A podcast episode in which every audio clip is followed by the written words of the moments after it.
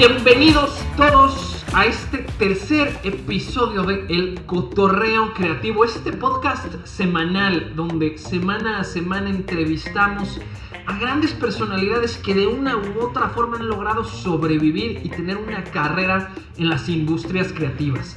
Ya hemos hablado con gente de animación, hemos hablado con gente de videojuegos y hoy tenemos a un mega invitado que es también parte de estas industrias pero desde otro frente. Y aquí en el cotorreo queremos darte la mayor perspectiva posible. Así que es un honor para nosotros presentarte y cotorrear con Densho Shinoda, un extraordinario, grandísimo miembro y personalidad de la prensa de videojuegos en México. Densho, bienvenido y muchísimas gracias por estar aquí. ¿Cómo estás?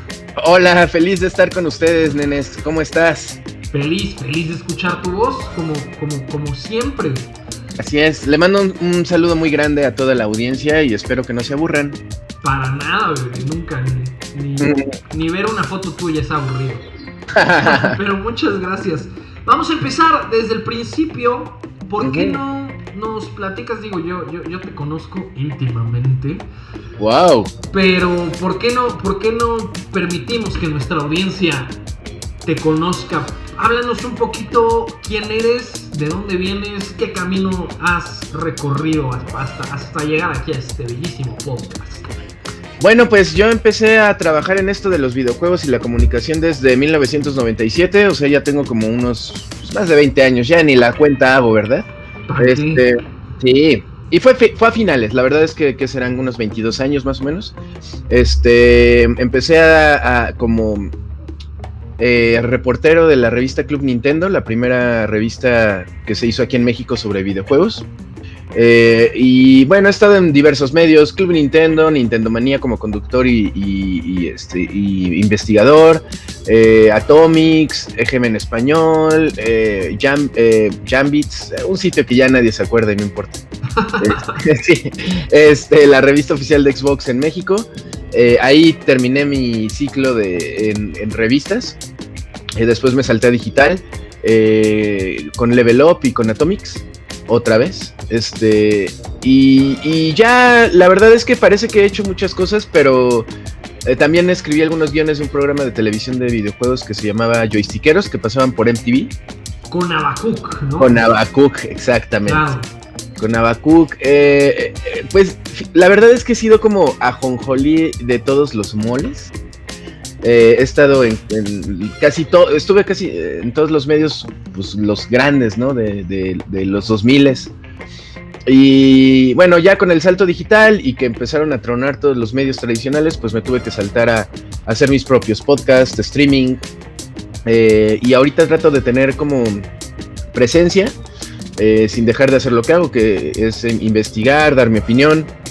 Y y pues ya tengo otras chambas, pero esas ya son chambas aburridas. Las chidas son las que les mencioné. Chambas, chambas aburridas que todos necesitamos para poner pan en la mesa, ¿no? siempre, siempre. Esto. Pero con gusto, ¿eh? Con gusto. Ah, ahorita estoy haciendo unos guiones para una agencia que lleva una cuenta de Cinepolis. Entonces, este, está divertido, la verdad. ¿Puedes, ¿puedes compartirnos cuál es el contenido que escribes? Es, un concepto que se llama ¿Qué película ver? que sacó Cinepolis. E, es, algo muy raro porque una persona de ahí, eh, de Cinepolis, tenía esta inquietud de, pues, de dar contenido de investigación, contenido serio para, para los que les gusta el cine, pero pues que lo produzca Cinepolis es raro, ¿no? O sea, eh, yo en, tantos años que llevo eh, en esto, es raro es raro que este. Que, que pegue, ¿no? Eh, eh, por ejemplo, estuve en Coca-Cola, en Coca-Cola FM, una estación de radio de Coca-Cola digital, que tenía, en serio, tenía, tenía un buen de recursos, tenía unos locutores, unos programas impresionantes, tenía una cabina de radio maravillosa y nadie la oía, nadie, nadie, ¿no? Como que cuando una marca comercial saca algo eh, como bien hecho, de tipo periodismo, no lo pelan, no sé por qué, no sé por qué. Y es el caso de Cinepolis, o sea, ellos querían como dar este pedazo de, de cosas de investigación de cine y todo algo chingón. eh, pero como que no encontraban por dónde. Entonces inventaron este concepto que se llama ¿Qué película ver? Eh, donde estamos tratando de, dar este tipo de contenido. Y, bueno, pues nos estamos dejando ir, pues. A, ver qué tal. ¿Sientes, ¿Sientes que no lo están pelando? Yo lo veo, pues cada, cada que voy al cine, antes de las películas, ahí están Bully y Daniela, ¿es? Daniel, ajá, Daniel, Clyde, ajá. Pero ahora que lo, lo, voy a ver con más gusto sabiendo, sabiendo que lo escribes tú. Sí, esa parte del cine, por ejemplo, eh, es que tienen como diferentes canales de comunicación en Cinepolis. ¿Existe eh, fuera de, las pantallas de cine? O sea, claro, claro. Ajá, eh, ahorita tienen un... ¿Te acuerdas de la radio en el cine? Sí, sí, sí, por supuesto. Ah, bueno, ese ya valió madre. Y ahorita lo reconstruyeron en un, en un programa, de, pues en un, como un programa de radio que se escucha antes de las películas que se llama ¿Qué película ver? Eh, tenemos página de internet, ¿qué película ver? .com creo. Este, y también los contenidos que subimos a YouTube en la página de Cinepolis. Y creo que ya hay un canal de qué película ver. Órale, ahorita me, acabo de meter de chismoso a, YouTube y efectivamente pues el video en YouTube dura 45 minutos, no los 3 minutos que ves antes de la película. Exactamente, sí, porque teníamos un live, ahorita ya no va a haber, pero tenemos un live una vez al mes, un live streaming. Eh, con los datos de cartelera. Es que es difícil para una empresa, este, eh, porque hay muchos, este, y no, no, no digo que esté mal, pero por ejemplo ellos decían, bueno, vamos a hacer un programa en, vivo, ¿no? Un, live digital en vivo. Eh, ¿Con qué propósito? Pues nada, pues establecer la marca, que conozcan a los conductores, etcétera. Bueno, pero pues que sirva de algo, que digan la cartelera, ¿no? Entonces, este, como que a fuerza nos tenemos que apegar a, las necesidades, este, el valor utilitario. exactamente, exactamente. O sea, de nada sirve que salga Bully hablando de su vida en nombre de qué película ver, ¿no? claro. Ajá, entonces tiene que salir hablando de algo. Entonces es como esta eh, juego de, estirar la cuerda, de, yo, yo quiero para mí, pero pues también para ti. Eh, eh, estamos todavía buscándole porque es algo realmente nuevo, no se había hecho nunca. Y este, y poco a poco se están asentando las cosas. Por ejemplo, ahorita estábamos planeando el nuevo contenido de, esta temporada. Y, y, ahorita ya, ya superamos la, la barra de de vamos a hacer cosas que los demás hacen. Ahorita estamos en vamos a hacer cosas que nadie ha hecho. Ok, está padrísimo. Ajá, entonces eso ya me entusiasma mucho más. Eh, ya, ya, como que ya, ya agarramos la confianza suficiente como para empezar a experimentar. Entonces, este, está chido. La verdad es que eh, la intención que tiene esta persona de Cinepolis es súper, súper auténtica, súper sincera, eh, de querer realmente hacer un, medio y lo estamos tratando de separar completamente de Cinepolis, qué película ver, para que sean como dos entes separados. Este, y al final a ver qué pasa, es experimento, es experimento, pero me interesa. Pues mucho éxito, mucho éxito, porque al final del día cine sigue siendo entretenimiento y sé que también es parte de, de las cosas que amas, ¿no? No, no, todo, no todo es videojuegos. Ajá. Entonces, claro. ojalá, ojalá pegue para que, para que puedas estar ahí mucho tiempo y muy contento. Y háblanos un poquito de cómo consigues la primera oportunidad en, Club Nintendo. Digo, es 1997, es un panorama completamente difícil completamente diferente, pero las primeras oportunidades en cualquier contexto siempre, siempre son difíciles de conseguir, ¿no? Y, siempre creo que hay lecciones en saber cómo, cómo se consiguieron. Claro, sí, sí, sí, está interesante lo que va a haber este año. Este, pues habrá que ver, tú dime, tú dime, tu, tu boca es mi medida, mi umbi. No, y estoy regresando a, a, tu, a tu carrera. Cuando empiezas a trabajar en Club Nintendo, ¿cómo llegas ahí? En esa, esa primera vez? Este, bueno, yo, eh, este, mmm, en Club Nintendo yo eh, llegué porque yo estaba estudiando japonés. Eh, yo tenía como 15 años. Y ahí en mis clases de japonés conocí a Adrián Carvajal, experto en japonés. Experto, experto en lenguas.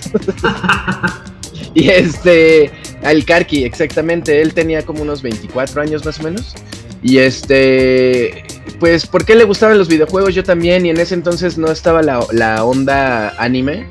No, o sea, la gente estudiaba japonés porque era algo excéntrico, no porque les gustara el anime, ¿sabes? Ajá. Entonces los salones eran súper, súper heterogéneos. O sea, había personas de 60 años, de 30, de 40, que iban porque no tenían nada que hacer en su casa. No puro otaco, como eso. Exactamente, sí, sí, no, no, no, no iban otacos. Te lo juro. E, era muy raro. Entonces, este, me acuerdo que en mi salón era como de esos, este, como equipos tipo Avengers. Ajá. Ajá, que estaba, este, una, una millonaria que de plano no tenía nada que hacer y quería hacer algo nuevo en su vida. Estaba una maestra de Aikido, estaba un señor, este, un empresario que quería abrir negocios en Japón. O sea, súper revuelto. Y, y, ahí, pues, por la afición de los videojuegos y por la forma de vestir y todo, este, eh, pues conocí a Karki, me acerqué a él porque era el único que le gustaban los videojuegos. Y platicábamos de juegos, pero yo no sabía que él trabajaba en Club Nintendo. Y yo compraba Club Nintendo desde el año 1, número 1. Entonces, este, eh, platicábamos un buen y, me pasaba información de juegos y todo. Hasta que me di cuenta, revisé la revista, vi el nombre de Karki ahí en la revista y en cuanto lo vi después en una clase le dije, oye, ¿trabajas en Club Nintendo? Y me dijo, sí. Y yo, no mames, qué cagado. Este, a mí me gusta mucho la revista. Y ya nos hicimos amigos. Eh, hasta que un día, después de años de amistad, me dijo, oye, ¿te interesaría reseñar un juego de fútbol? Porque la neta acá en Club Nintendo a ninguno nos gusta el fútbol. Y ahora le va, me lo chingo. Y, desde entonces, desde 1997 hasta ahora, pues estoy en este desmadre. Es, muy cagado, ¿no? O sea, cambian, cambian mucho los tiempos, pero, pero casi siempre las primeras oportunidades siempre se consiguen rifándote a hacer lo que nadie quiere hacer, ¿no? Exactamente. Sí, sí, sí, sí.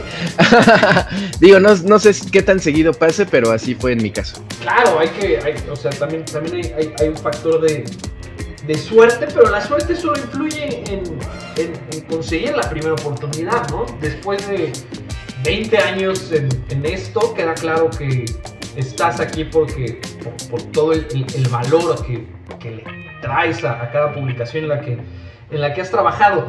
Y dime algo, ¿toda tu vida has, has, has sido freelance? O, o si llegaste a ser como empleado formal? ¿Qué, qué tanto ha cambiado todo, todo, tanto los medios como tu situación particular en estos 20 años? Que es una historia muy rica, muy larga. Pues mira, es extraño porque uh, yo nunca planeé dedicarme a algo. Eso, eso, es, este, hasta doloroso decirlo porque, porque yo, el mensaje, un mensaje que me gustaría transmitir es la planeación. eh, que es que de adolescentes pues nunca nos imaginamos algo así, no, pues voy a hacer tal, paso A, paso B, paso C, hasta alcanzar D, ¿no? O sea, no, como que siento que vivimos en una sociedad donde tenemos que improvisar, ¿no? Este, y fue mi caso, o sea, yo, yo quería estudiar diseño gráfico, yo quería hacer cómics, este, pero pues tuve que irme adaptando a lo que se me iba presentando en la vida. Y, esa misma marea me llevó a, estar en Atomics, que fue un trabajo, pues, por así decirlo, godín, de estar yendo este, todos los días de, de 10 a 8. Eh, sin pensarlo, sin reflexionar qué chingados estoy haciendo con mi tiempo, ¿no? Y después... ¿En, qué año entras a Atomics? En 2002, en 2001. Yo estuve en Atomics un año, un año completo, de 2001 a 2002. Ajá. Mi trabajo en Club Nintendo, pues yo tenía, cuando entré ahí tenía 17. La verdad es que, este, pues era más desmadre que trabajo. Sí, sí, sí. Estuve cuatro años, del 97 a 2001 y este eh, no tenía horarios, no tenía prestaciones, no tenía sueldo fijo y físicamente tenía que estar ahí, pero sin horario fijo. Y después en Atomics ahí sí ya tenía horario fijo, tenía sueldo fijo. Este, estuve un año entero ahí. ¿Fue como un level up de Club Nintendo a Atomics? Eh, sí, porque tenían papel en el baño. Eso fue fue hermoso, la verdad, lo aprecio mucho, lo agradezco mucho. Este, sí, sí mejoró, mejoró el sueldo, mejoró el trato. Eh, digo, pues es que siempre mejoras, ¿no? bueno, encuentras mejorías en los trabajos, ¿no? Idealmente, idealmente. Claro, y de ahí estuve como unos seis, unos meses sin chamba. tratando de presentar un proyecto, un programa de radio de, de videojuegos en XFM. Y de ahí este, me fui a EGM en español, primero como colaborador externo, pero de inmediato me llamaron para empezar a, a, revisar textos y de ahí ya me integré como, como jefe de redacción y después me ascendieron a, a este a coeditor. Pero esto cuánto fue, ya, ya, ya, ya, me confundí un poquito, el 97 a 2001 en Club Nintendo. Ajá, de 2001 a 2002 en Atomics y el mismo año. Ah, en Atomics solo estuviste un año. Solo un año. Ajá. Y a finales del 2002 me integré a EGM en español como externo y en el primer trimestre de 2003 ya me integré ya como, como empleado de planta en Editorial Televisa. Y ahí ya era otro pedo, ¿no? O sea, llegué a ser coordinador editorial muy, muy rápido y pues el sueldo era chingón, prestaciones, bla, bla, bla. Y ahí sí era súper godín, súper godín. O sea, hubo una temporada en donde hasta nos impusieron cómo ir vestidos. No es cierto, ¿de camisita o qué? De camisita, no, eh, solo los viernes podíamos ir de mezclilla. Una vez me regresaron. Eh, son recuerdos que... regresaron? Sí, sí, sí, sí. Así que llegué en mezclilla y me dijeron no puedes pasar. Y este, son recuerdos que tengo de que me acuerdo que yo era como el rebelde de ahí, que siempre la hacía de pedo, siempre me peleaba con los de seguridad. Eh, ya había olvidado eso hasta que recientemente volví a Santa Fe, justo a, Televisa Santa Fe. Este, que entré y dije, no mames, ya me, acuerdo de muchas cosas que, había olvidado. O sea, de. de tiempo? Sí, de que una vez, yo trabajando en, en EGM en español, yo decía, bueno, ¿por qué no venden más anuncios, no? Conseguí, me parlé, me parlé con un güey de, de, mm, de las librerías estas por Rúa, que él era el, hijo del dueño de las librerías. Y de, pura, de puro churro me lo encontré en una librería, hablé con él y le dije, oye, ¿por qué no metes publicidad en EGM en español? Porque tu lugar está diseñado para el nuevo gamer, el gamer que ya juega con Wi-Fi, que se conecta, eh, etcétera, etcétera. Eh, total que hablamos del concepto, de su nuevo concepto de librería, de la posibilidad de la publicidad. Y me dijo, güey, estamos en sincronía, vamos a hacerlo. Mándame a tu agente de ventas y, yo, yo pago publicidad. Bueno, hablé con el de ventas, se lo, eh, le, di todos los datos y pasó medio año y pues no, nunca hubo publicidad. Hasta que me volví a contactar el de Porrúa y me dijo, oye, me urge ya contactar a tu agente de ventas porque viene Navidad y sí quiero publicidad en tu revista. Y le digo, ¿no te contactó? Y me dijo, no, nunca. Entonces yo hablé con el de ventas y le dije, oye, me habló el de Porrúa y me dijo que nunca lo contactaste.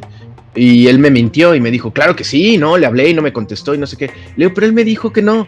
Eh, no, sí, claro. Eh, el problema e, es que ellos trabajaban con un plan al que le llamaban el plan francés. El plan francés era como vender un paquetes de publicidad millonarios eh, para incluir este, anuncios en todos los medios de propiedades de Televisa así tipo tele, radio y revistas. Eh, eh, pero, la, pero Televisa decidía en dónde poner la publicidad, o sea, adecuada al cliente. Ok. Y los agentes de ventas tenían que vender mínimos de anuncios, por ejemplo, para las revistas, con cuatro anuncios mínimo, ya cumplían su cuota. Pero como estaba el plan francés, que automáticamente añadía publicidad en la revista, el agente de ventas, sin hacer nada, ya tenía cuatro anuncios huevonazos. Entonces, ellos no, querían vender el quinto anuncio, porque si vendían cinco anuncios, el siguiente mes el mínimo era cinco. Claro. Por, haber demostrado que tenía la capacidad de vender cinco anuncios un mes antes. Entonces esos güeyes no movían un dedo. Y cuando lo descubrí, le puse una gritón. O sea, realmente de corazón empecé a insultarlo. Digo, hice mal, era inmaduro. Pero empecé a, le dije, ¿cómo es posible, pinche huevón? No mames, bla, bla, bla. Ahí teníamos el anuncio y no lo vendiste porque no querías trabajar más, neto, bla, bla, bla, bla, bla. Y, me hice popular por eso en la editorial. O sea, escuchaban mi voz y murmuraban, ah, ese es el güey que le gritó al de ventas. O sea, sí estaba cabrón. Pero bueno, al final, al final, este, aprendí mucho. No, no desperdicio ningún momento de, de, oportunidades laborales. Todos me dejaron algo. Este, y haber estado trabajando en Editorial Televisa, pues ahora sí como Godín, aprendí un chingo, ¿no? No, no me arrepiento de ningún momento, pero trabajar de esa manera sí hace que te olvides de, de uno mismo, ¿no? Este, eh, en esa época yo tenía obesidad, este, tenía muy malos hábitos y me enfocaba solo en el trabajo. Y, la verdad, desde 2009 hasta la fecha, yo tomé la decisión de nunca más volver a trabajar de esa manera, ¿no? Nunca Estuviste de 2001 a 2009. De, ajá, sí, de 2001 a 2009 estuve así. 2002, de 2002 a 2008 estuve en, no, 2009. De 2002 a febrero de a enero de 2009 yo estuve trabajando en Editorial Televisa y desde entonces Sí, ha habido un par de ocasiones que acepto trabajos de, pues ahora sí que de, cubículo. El último que tomé fue en 2000... Mm, ese año, en 2009, estuve tres meses trabajando en Level Up eh, de fijo y no pude. Entonces yo, yo, yo le propuse al dueño de Level Up trabajar desde fuera porque realmente yo ya no podía. Es, es este, un desgaste emocional eh, eh, que, que Muchos no se dan cuenta, la verdad. Perdón que hable de esto, pero... no, está bien y, te, entiendo perfectamente. Yo tomé la misma decisión desde, desde que salí de Cartoon Network. No quiero regresar a un cubículo ni loco. Sí, no, no, la verdad es que esos siete años que yo estuve ahí, a mí lo que me rompió el corazón fue que me hablaran para despedirme por recorte de personal en la crisis de 2008. Ajá. Pero yo decía, es que yo aprendí a hacer muchas cosas para esta empresa. O sea, yo, yo llegué a un nivel, al, nivel máximo en, eh, en, términos de editorial. No administrativos, porque administrativos todavía había otro nivel más arriba. Pero en términos de editorial yo llegué al nivel máximo, yo llegué a ser director editorial. Y para ser director editorial en ese, en ese lugar tenías que aprender muchas cosas, sobre todo en los procesos de, de impresión y publicación. O sea, teníamos que, hablar con imprenta, teníamos que saber cosas ya, ya de que no se aprenden en la escuela eh, especializándote en periodismo, ¿no? O sea, se aprenden en la práctica, de saber el gramaje de las páginas, eh, las tintas a usar, hablar con los impresores, los procesos de producción, los tiempos. O sea, yo ya estaba especializado en hacer revistas por ellos, para ellos. Y que me dejaran ir, yo pensaba, pero ¿por qué dejan ir a alguien que, sabe perfectamente lo que hay que hacer aquí adentro? No en otra editorial, aquí. Y pero ¿por qué? O sea, era como si, como si tu mamá te dijera, ya no te quiero como hijo, vete. Sí, sí, sí. Y así de, puta, pero pues yo no sé cómo ser en otro lugar más que aquí. Y, me rompió un poco el corazón por, la frialdad, ¿sabes? Pero la entiendo, o sea, es una, entiendo perfectamente por qué fue. No los culpo, o sea, así es. Pues es que a veces cuando eres empleado puedes llegar a creer que la empresa te tiene el mismo cariño que tú le tienes a la empresa. Claro, sí, y realmente yo no tenía cariño a la empresa porque yo no lo veía como empresa, yo tenía cariño a mis compañeros de trabajo, yo tenía cariño al, producto, a la revista, a los procesos, a la gente con la que convivía día a día para, que, para obtener un resultado. Y me acuerdo que no había mes, te lo juro, no había mes en que el día que yo sabía que ya estaba la revista en los puestos de revistas, ese día, ah, cuando salí a comer, era, era un ritual ir a buscar la revista en el Sanborns para ojearla y ver que había salido mal. Claro. Eh, pero lo hacíamos de cariño, nadie nos dijo, siempre que se publique la revista vayan al Sanborns y la buscan o si no les descontamos el día. No, no, no, no. Era una pasión eh, que todos teníamos, no nada más yo. El diseñador la veía para ver cuestiones de diseño, yo la veía para ver cuestiones editoriales. Este, era, era realmente desbordante la pasión por, eh, que teníamos por hacer lo que hacíamos en, en, editorial. Como te digo, no me arrepiento de nada, pero sí me rompió el corazón un poco que así fueran las cosas. Entonces, desde entonces dije, no, mira, estuve siete años aprendiendo algo que ya nadie va a apreciar que no puedo hacer en ningún otro lugar. Y en estos siete años me di cuenta que para mí yo no había cultivado nada.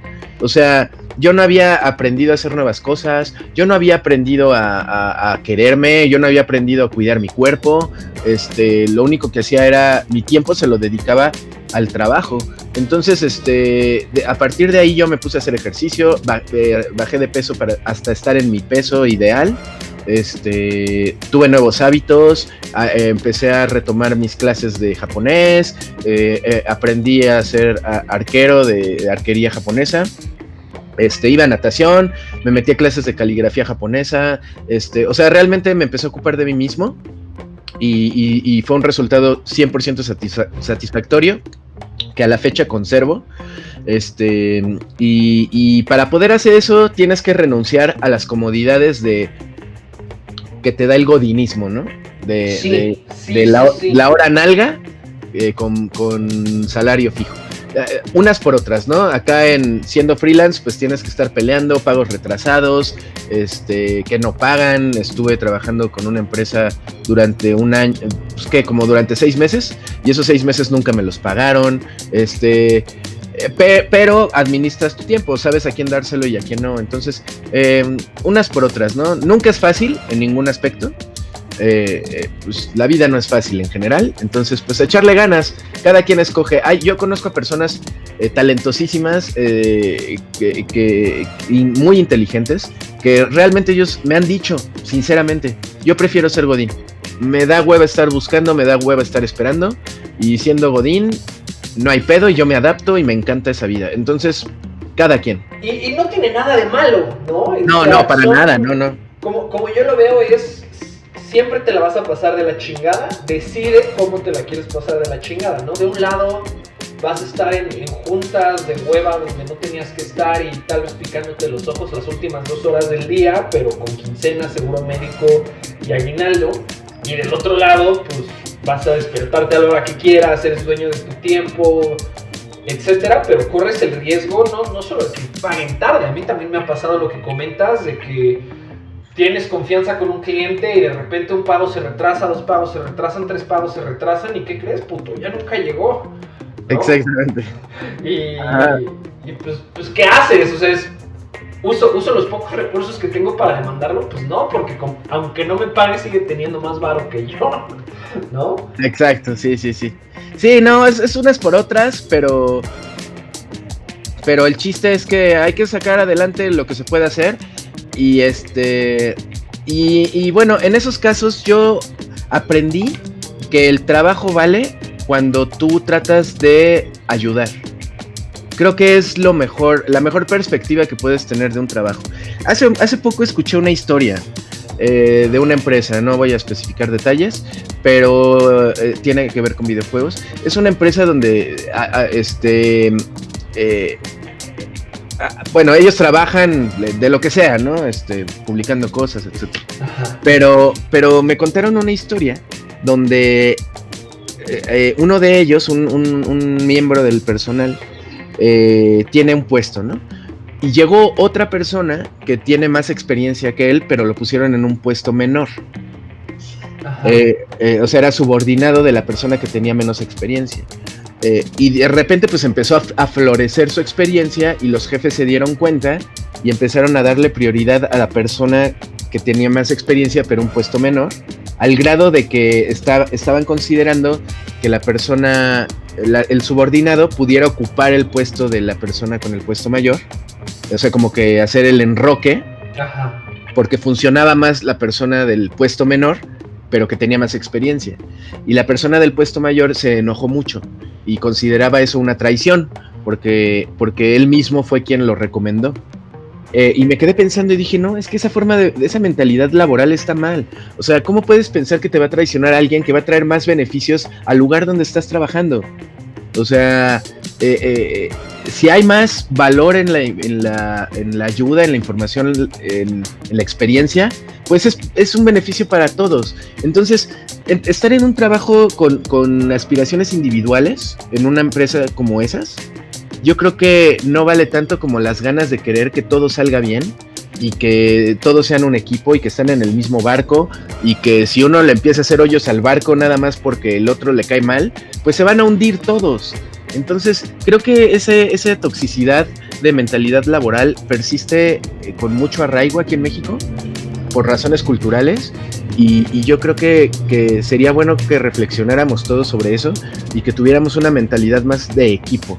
Totalmente, comparto al 100% tu filosofía y creo que es parte de por qué ni tú ni yo podemos existir cómodamente en un, en un mundo godín, porque muchas veces en el, en el mundo godín quieres hacer lo mejor para todos sin ningún plan o estrategia política y, va a haber gente alrededor que, le hace hoyos al barco, como tú dices, solo para que tú no brilles o, cosas así por temas políticos, ¿no?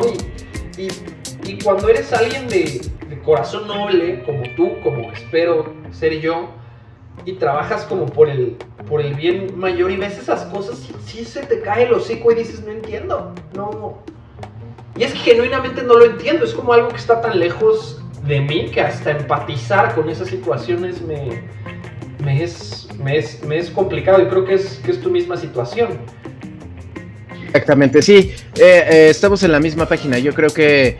Eh, a, mí me gusta estar ahorita como estoy. Por ejemplo, ahorita estoy con, con la agencia que lleva Cinépolis. Ellos me ofrecieron chamba de fijo ahí y yo les dije que no. O sea, les dije, miren, me tienen. O sea, ahorita realmente no tengo chamba con nadie más. Estoy 100% con ustedes. Lo que necesiten, háblenme y yo vengo. No les voy a cobrar eh, en el sentido de una asesoría, por ejemplo. Nada, nada, somos amigos. ¿Qué necesitan? Yo les ayudo a salir adelante. Si ustedes están bien, yo estoy bien. Si ustedes tienen chambas de otras cuentas, este, para mí está bien porque con la cuenta que yo llevo eh, voy a estar estable, ¿no? Entonces, ustedes díganme. Entonces, se ha hecho una amistad súper chingona con ellos. Me han hablado para, para pichar ideas de otras cuentas y yo nunca les paso factura, ¿no? O sea, es yo te ayudo en lo que sea, porque si ustedes están bien, yo estoy bien. Y hasta ahora ha sido una relación súper, súper positiva y, estoy muy contento de, ya trabajar de esta manera. Qué bueno, qué bueno. Es, es, que, es exacto, es, es sencillo. Busca lo mejor para los demás y los demás van a buscar lo mejor para ti. Y si en algún momento te das cuenta que no es el caso y empiezas a ver a gusto, cortas la relación y encuentras gente que, que, comparta, que comparta tus valores. Así es. Qué, qué bueno, qué bueno que estés tan bien, querido, querido Show. Muchas gracias, Umbi. Y, y entonces, de 2008 a la fecha, has estado completamente freelance. Eh, sí, desde, 2000, desde 2009 hasta ahora, eh, por, eh, exceptuando dos temporadas que estuve en Level Up ahí como unos tres meses, este, sí, yo ya soy puro freelance. ¿Qué consejo le darías a los que nos escuchan para sobrevivir como, freelance? Porque, porque está muy cabrón y tú lo has logrado pues, por más de 10 años. Híjole, pues este, sí, sí está cabrón. Yo la verdad, yo ya no me veo en una oficina, o sea, eh, no. Siempre voy a tratar de negociar que, yo trabaje desde mi casa, eh, administrando mis tiempos. Eh, pues nada, pues el chiste de, del freelanceo es, es estar organizado, cumplir con las fechas del cliente eh, y, siempre hacerle saber que eres confiable, ¿no? O sea, entregando bien las cosas, sin errores, este, eh, estando dispuesto a, reaccionar en el momento en que ellos te necesitan, estar súper comunicado o sea, tener todos los canales de comunicación abiertos para que te puedan contactar como si estuvieras ahí y, responder rápido. Es, como, imagínate que tú tienes una app de, un güey que, te va a ayudar en lo que, en lo que sea, ¿no? Entonces, por ejemplo, si le mandas un mensaje y te contesta seis horas después y eso, pues como que empiezas a dejar la app, ¿no? Dices, ah, no sirve esta madre. Pero si tienes un güey que te va a responder rápido, inmediatamente y, que va a estar a la mano cuando tú lo necesites, este, pues vas a, vas a empezar a, tenerle como esta confianza, ¿no? Entonces, el consejo para el freelance es que hagan todo lo posible por estar disponibles 24/7 para todos sus clientes y que puedan tener por lo menos una respuesta inmediata de ahorita no puedo, te atiendo a las 6, ¿no? Por ejemplo. Claro, claro, al menos tienes conocimiento de, tu horario y no lo dejas sin respuesta. le, dices a, qué hora, vas a responder. y, y, consejo como para conseguir clientes, que, cuál, es, ¿cuál es el tip de, tiburón para, para encontrar gente? De boca en boca. Hagan lo mejor posible en cada trabajo y los van a recomendar. Así me han caído todos los freelance que he tenido, que me llaman y me dicen, hola, oye, tú eres Densho, sí, eh, mira, te hablo de tal lado, es que fulano me recomendó contigo para que me eches la mano con unos guiones que me urgen.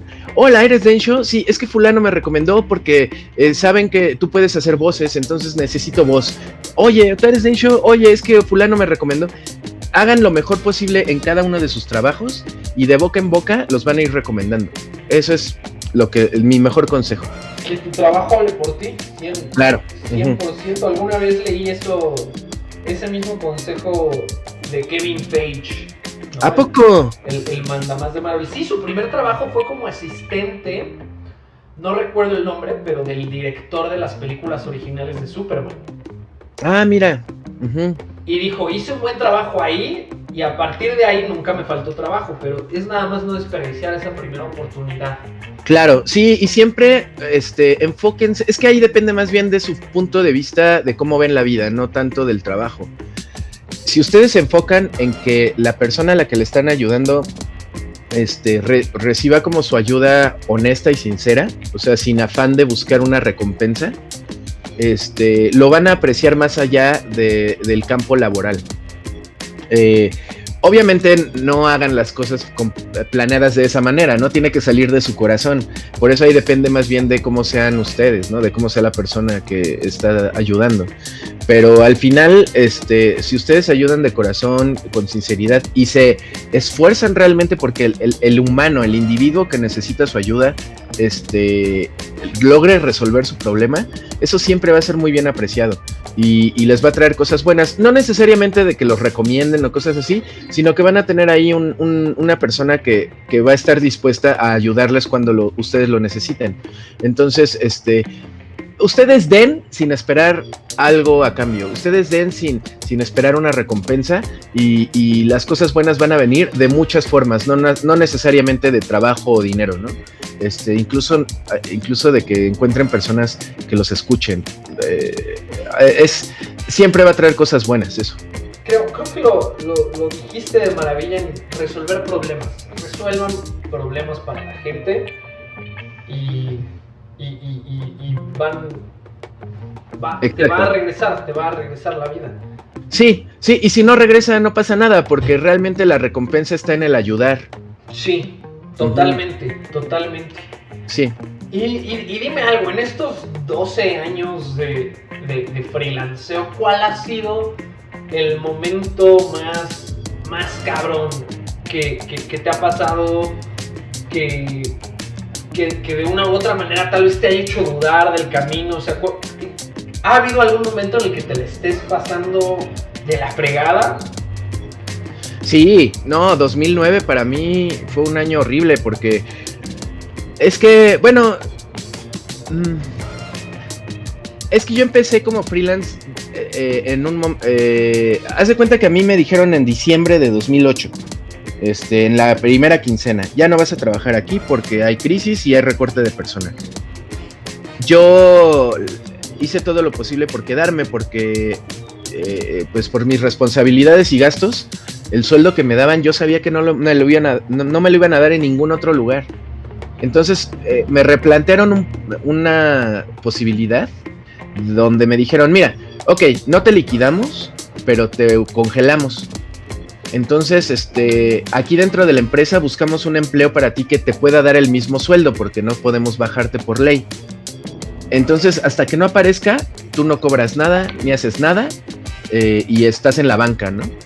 Y yo, ok, y lo acepté, no acepté la liquidación, me quedé en la banca. Bueno, eh, enero, febrero, por marzo, yo ya no tenía dinero para comer. Ya no, tenía dinero para cortarme el pelo, ya no tenía dinero para gasolina. Empecé a usar la bicicleta porque no tenía para gasolina. Este, pasé por el restaurante de un amigo donde tenían un letrero de se solicitan meseros y me detuve para pedir el empleo. O sea, no denigro el empleo de un mesero, por supuesto que no, pero yo no era lo que tú querías.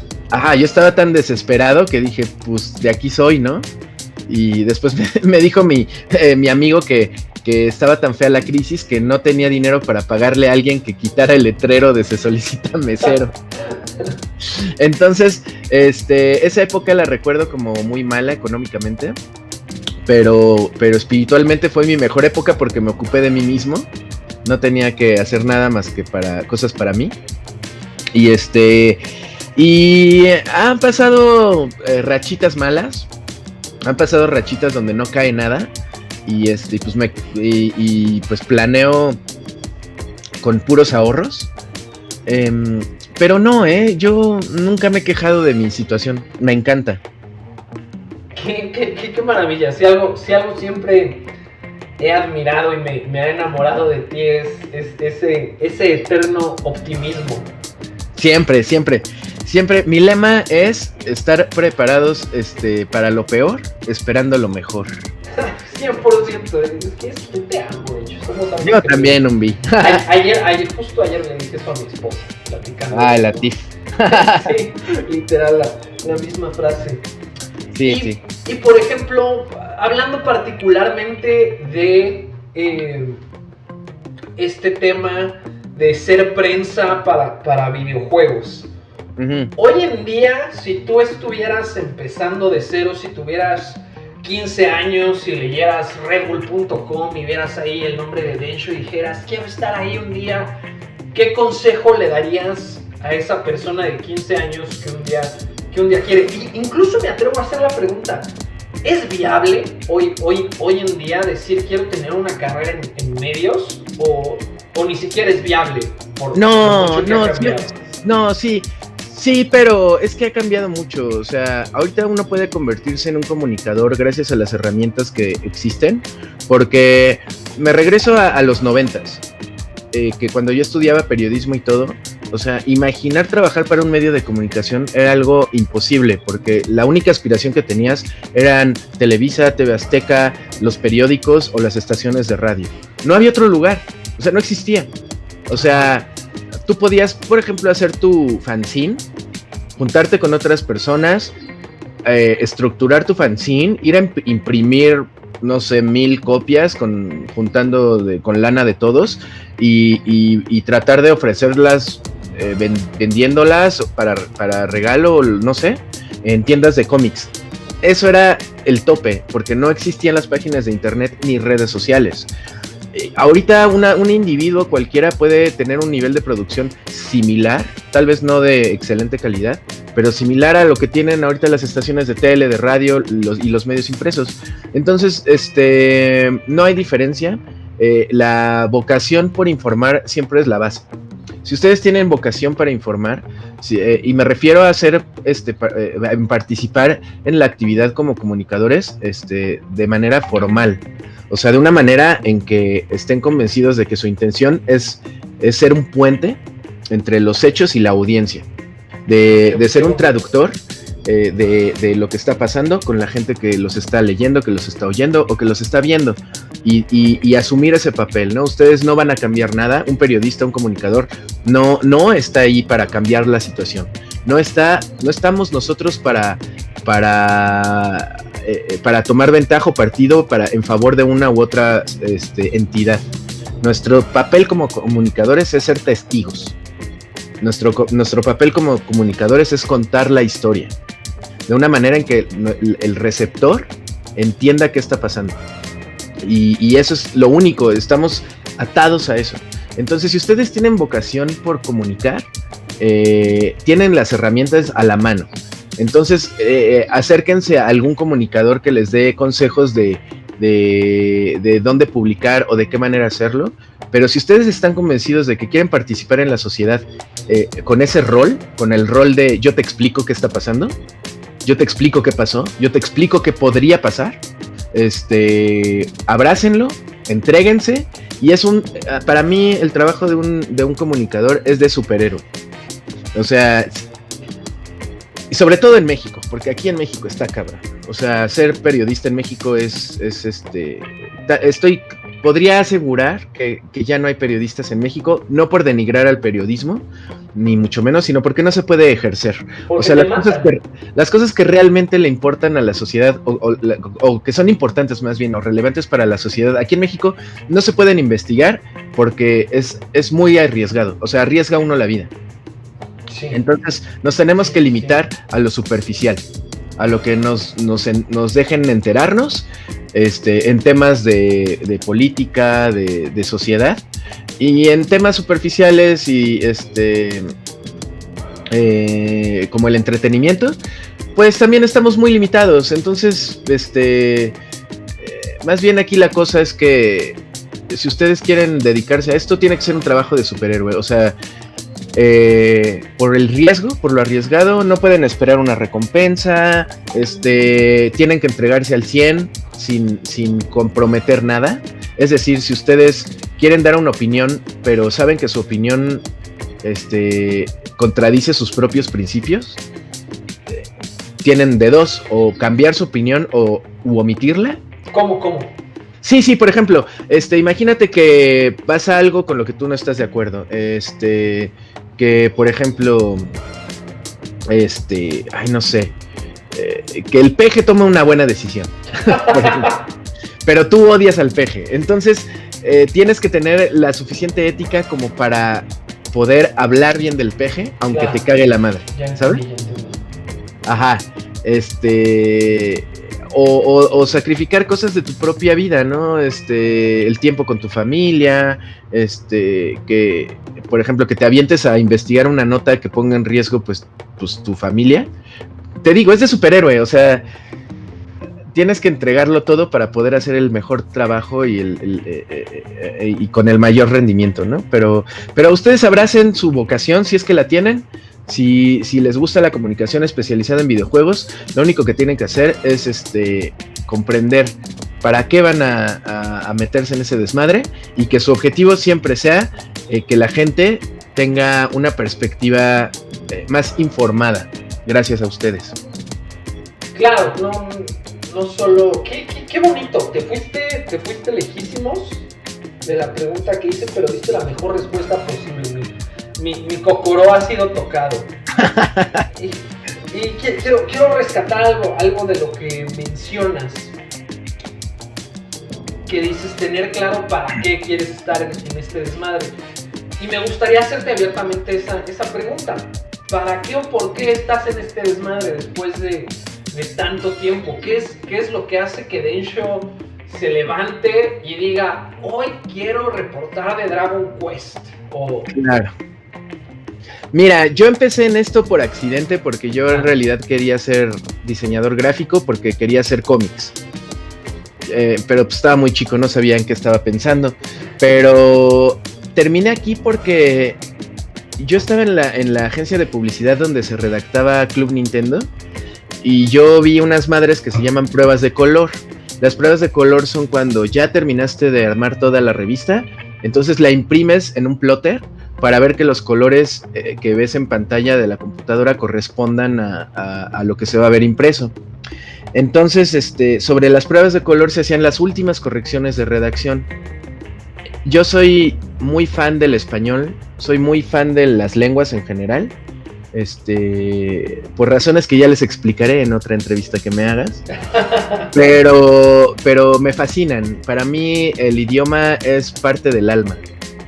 Eh, porque pues desde el momento en el que pensamos en español, ahí ya la lengua es esencia de lo que somos.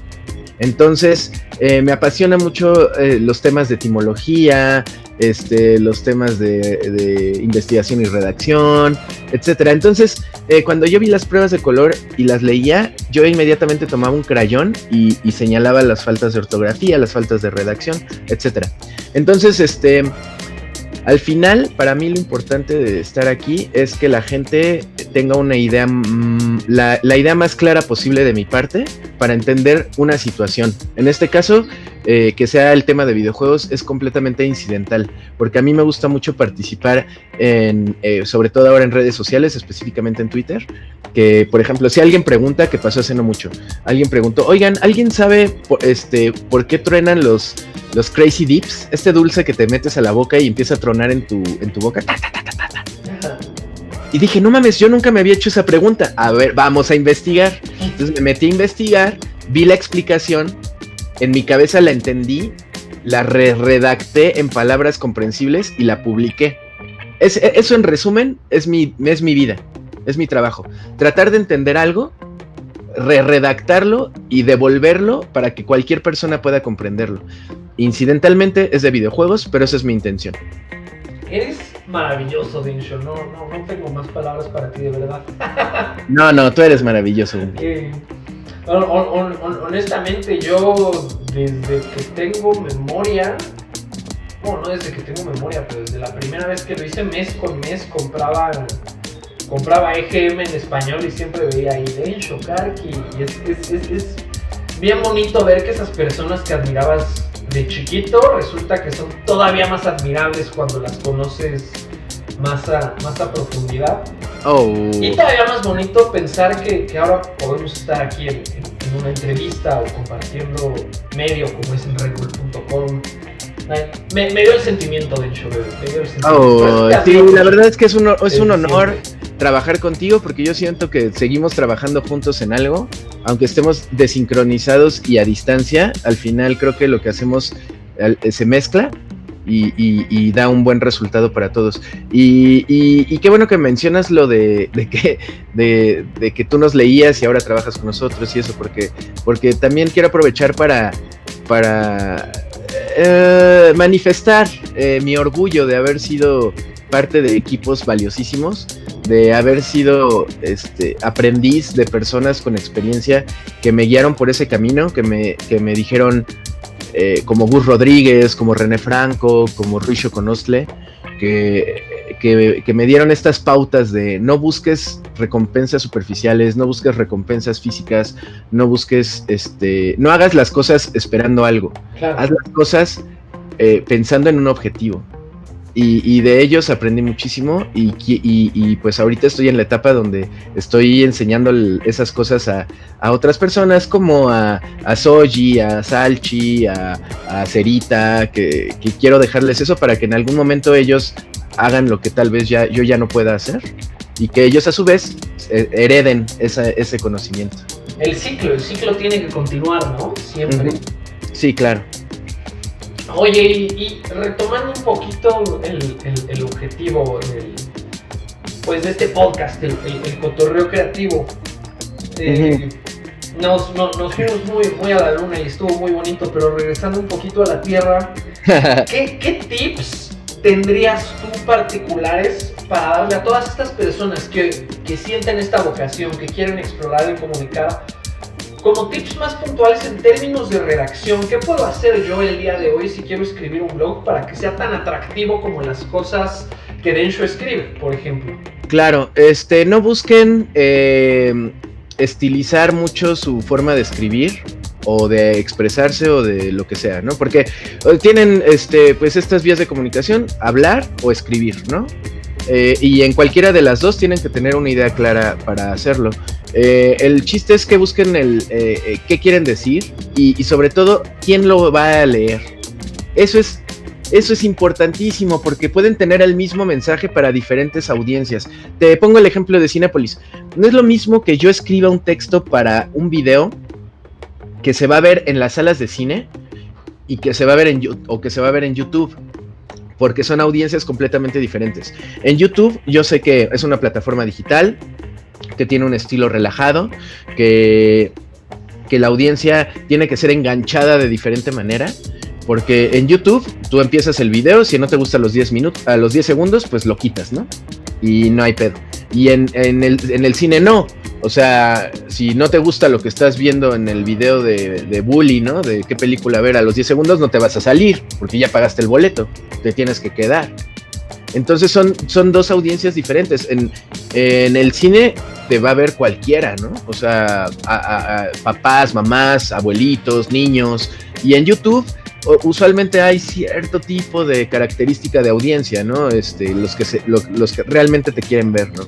Entonces, este, piensen en su audiencia, piensen en quién los va a escuchar. No es lo mismo explicarle eh, la situación del país a un niño de 6 años que a un político de 42. Entonces, este, siempre tengan en cuenta a su audiencia y sobre ello trabajen sus textos, este, busquen la forma de expresarse lo más claro y sencillo posible en cualquier situación y además traten de enfocarse en, en, quién los está leyendo. Ese es creo que el mejor consejo que puedo darles. Hay, una serie de videos en Wired que no sé si conozcas, pero que le quiero recomendar a la audiencia y a ti en caso de que no los conozcas, que creo que ayudan a enfatizar este gran consejo que, que, nos acabas de dar. Y se llaman los videos en Expert Explains. Eh, un, experto. Ah, y traen como a un, un güey con doctorado en computación cuántica. Y le dicen, tienes que explicarle a un niño de 10 años, a un niño que está en high school, a una abuela y a alguien que apenas está empezando su carrera en programación, si fuera el caso, lo que haces.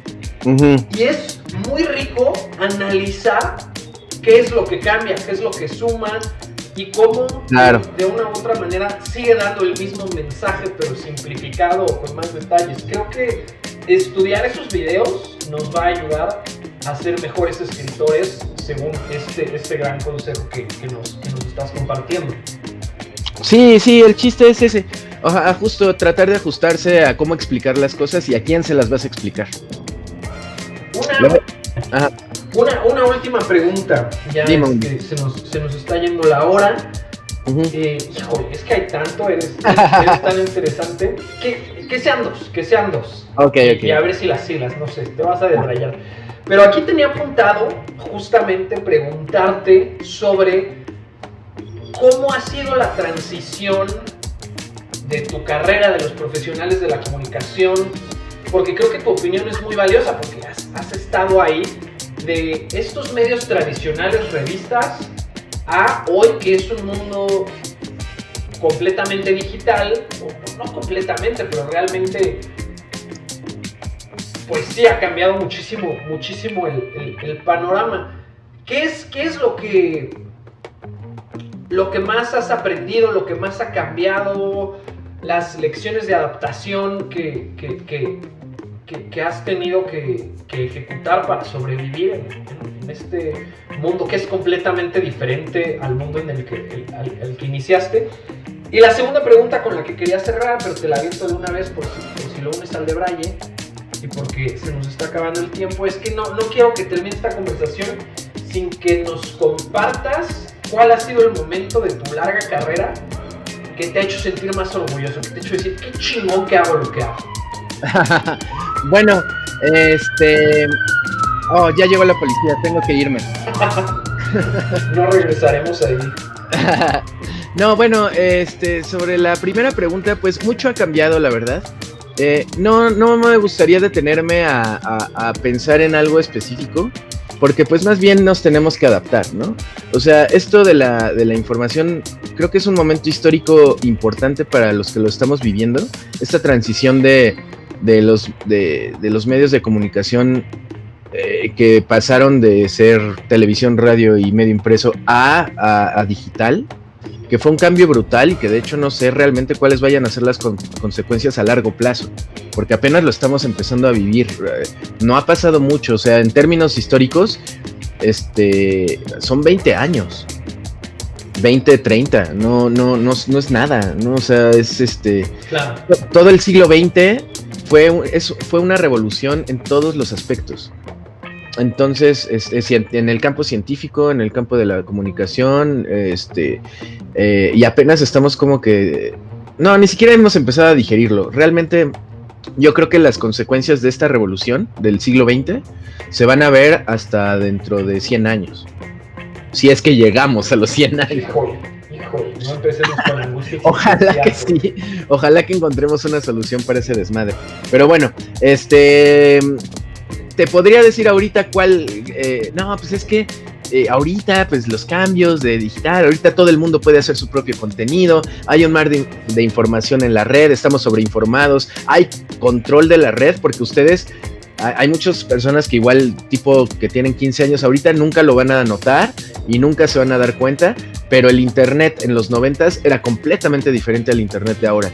O sea, ahí hay una barrera, un firewall que nos han puesto las grandes empresas como Facebook, Twitter, este, etcétera, Google, donde ellos controlan qué, podemos ver. Claro, en, los noventas era un internet muy de viejo este, había foros de diversos temas, páginas raras que, que entrabas y tenían algún chiste, webcomics y hoy el internet es básicamente compartir screenshots o links de solo cuatro videos, cuatro sitios diferentes, ¿no? Facebook, Twitter, Tumblr y YouTube y Reddit.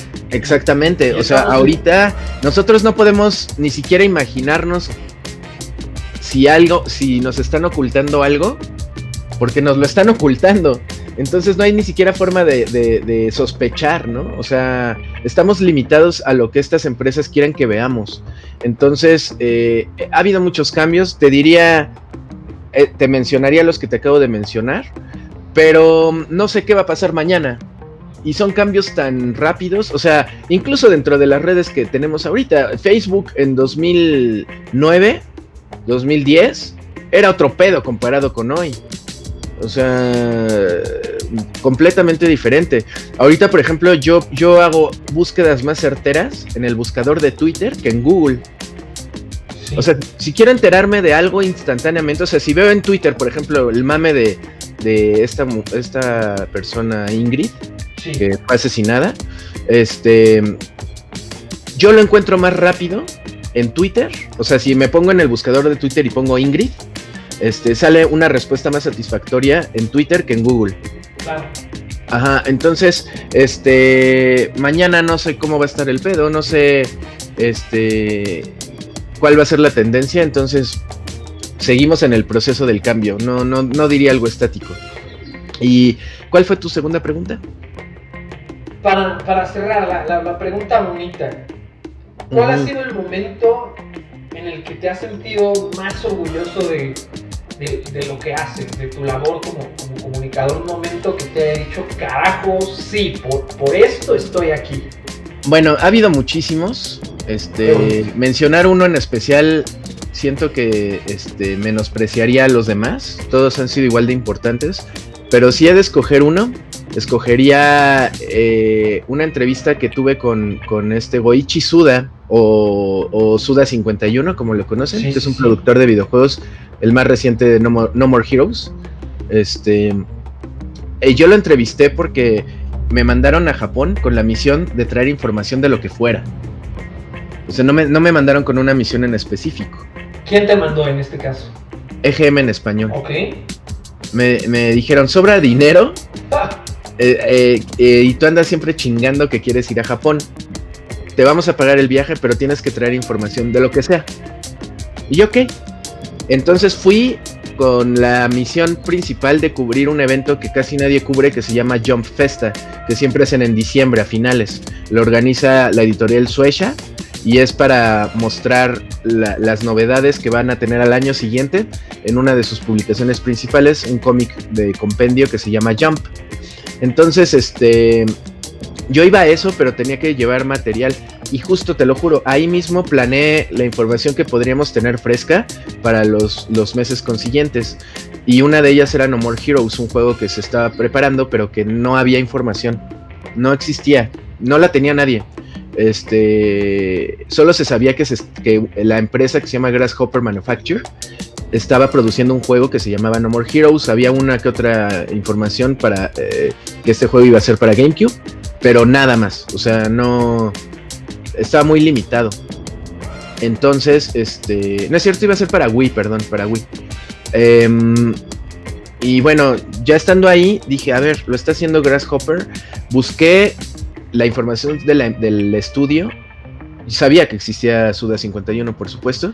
Entonces mi misión era ir a entrevistarlo. Entonces eh, las, sus oficinas estaban en un barrio que se llama Asagaya. Ya no están ahí, creo. Eh, ahí en Tokio. Llegué a Asagaya y este, encontré la dirección, pero ese día era como feriado y el edificio estaba cerrado. Tenían una recepción, pero no había nadie. Entonces eh, lo vi por fuera y dije, ay, bueno, ¿qué ahora qué hago? Y en el, en el pasillo de al lado era como un callejón. Había una puerta como de emergencia que se abría con, con un password, con un teclado. Y justo estaba saliendo una persona y eran de esas puertas que se abren y, y se cierran lentamente. Y dije, es ahora o nunca. Y me metí. es me metí y llegué a la recepción de Grasshopper y curiosamente sí estaban trabajando ellos, pero pues eran oficinas, o sea, no estaba abierta al público ni nada, o sea, era, estaba cometiendo un delito probablemente. Y este, y ya expliqué mi situación, soy un reportero de México, vengo por una entrevista. Habló alguien conmigo, se sorprendieron obviamente, así de güey, cómo se metió, pero bueno, ya estás aquí. Este, y me dijeron que me, que me pusiera, eh, les di mis datos, se pusieron en contacto conmigo días después, eh, agendamos una cita y tuve una entrevista con, con Goichi Suda, eh, muy interesante. Este, estuve un par de horas ahí en sus oficinas, platicando con él, me explicó del juego, no me podía mostrar nada porque sí era súper secreto, pero me dio unas screenshots exclusivas, arte exclusivo, y tuvimos la portada exclusiva a nivel mundial de No More Heroes. Pero, ajá, pero como EGM en español, pues da igual, pues a nadie le importa. O sea, no fue como que Kotaku publicara EGM in Spanish has the exclusive, ¿no? Ajá. No, no, no fue así el caso. Fue. Nadie se enteró que era una exclusiva mundial, pero en mi corazón yo sabía que lo era. Y yo creo que ha sido una de las mejores entrevistas que he hecho en la vida. Qué, qué, qué, qué, buena, qué buena historia. Yo, yo, creo que vamos a tener que traerte para otro episodio solo para que nos cuentes todas las demás historias. Uy, todas son del mismo calibre. eres, eres increíble, de verdad. no, Pero, pero por ahora ha llegado el final de este episodio del Cotorreo Creativo. Eso. De hecho, te lo agradezco profundamente. Creo que, creo que nos dejas con, con muchísima sabiduría para, para la cabeza y para el corazón, como eres. Oye, muchas gracias, Umbi. Lo que necesiten, cualquier cosa, aquí cuentan conmigo. Claro que sí, pues Densho, ¿dónde te puede encontrar nuestra audiencia en redes sociales? Pues este, arroba Densho en Twitter, esa es la de cajón, porque de ahí pueden irse a todas las demás. Y agrego Instagram eh, Densho también, D-E-N-S-H-O. Eh, nada más para que me sigan, para poder juntar los 10.000 followers y poder poner swipe up. Ahí está, ahí está la meta. Ayudemos a Densho a llegar a los 10.000 followers. Eh. Chicos, gracias por escucharnos. Den Show, gracias otra vez. Recuerden escuchar el cotorreo creativo cada semana si les gusta. Por favor, compártanlo con sus amigos porque solo así es que vamos a poder seguir haciendo este esfuerzo. Y por supuesto, sigan Go Katrina en Facebook y Twitter. Y claro, también estoy yo, Humberto Cervera, más que nada en Twitter, Facebook ya casi no lo uso. Así que búsquenme por ahí, cotorreando con Densho en Twitter. Un eh. abrazo y un beso a todos. Gracias por escuchar. Gracias, hasta luego.